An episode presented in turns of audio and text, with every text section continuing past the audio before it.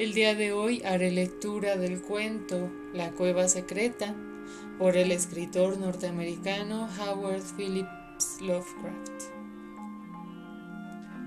Pórtense bien, chicos, mientras estoy fuera, dijo la señora Lee. Y no hagan travesuras, porque los señores Lee van a salir de casa, dejando solos a John, de 10 años de edad, y a Alice, de 2. Claro, contestó John. Tan pronto como los Lee mayores se hubieron marchado, los jóvenes Lee bajaron al sótano y comenzaron a revolver entre los trastos.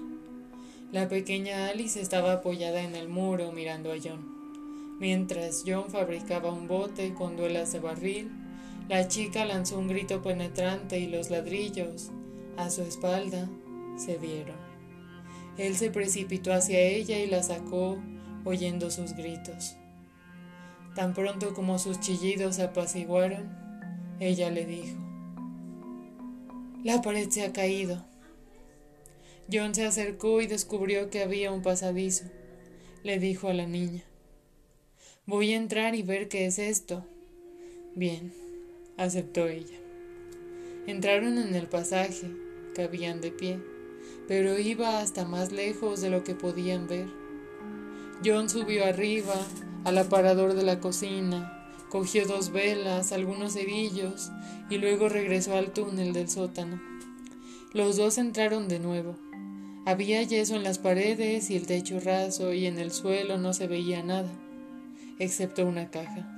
Servía para sentarse y, aunque la examinaron, no encontraron nada dentro.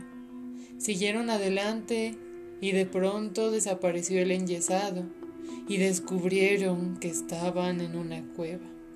La pequeña Alice estaba espantada al principio, y solo las afirmaciones de su hermano acerca de que todo estaba bien consiguieron calmar sus temores. Pronto se toparon con una pequeña caja que John cogió y llevó consigo. Al poco llegaron a un bote de dos remos. Lo arrastraron consigo con dificultad y enseguida descubrieron que el pasadizo estaba cortado Apartaron el obstáculo y, para su consternación, el agua comenzó a entrar en torrentes. John era buen nadador y buen buzo. Tuvo tiempo de tomar una bocanada de aire y trató de salir con la caja y con su hermana, pero descubrió que era imposible. Entonces vio cómo emergía el bote y lo agarró. Lo siguiente que supo es que estaba en la superficie agarrando con fuerza el cuerpo de su hermana y la caja misteriosa. No podía imaginarse cómo le habían dejado ahí las aguas, pero le amenazaba un nuevo peligro. Si el agua seguía subiendo, lo llenaría todo. De repente tuvo una nueva idea. Podía encerrar otra vez a las aguas. Lo hizo con rapidez y lanzando el ahora inerte cuerpo de su hermana al bote, se aupó él mismo y remó a lo largo del pasadizo. Aquello era espantoso y estaba total y extrañamente oscuro, ya que había perdido la vela en la inundación y navegaba con un cuerpo muerto yaciendo a su lado. No reparó en nada, sino que remó en su propio sótano.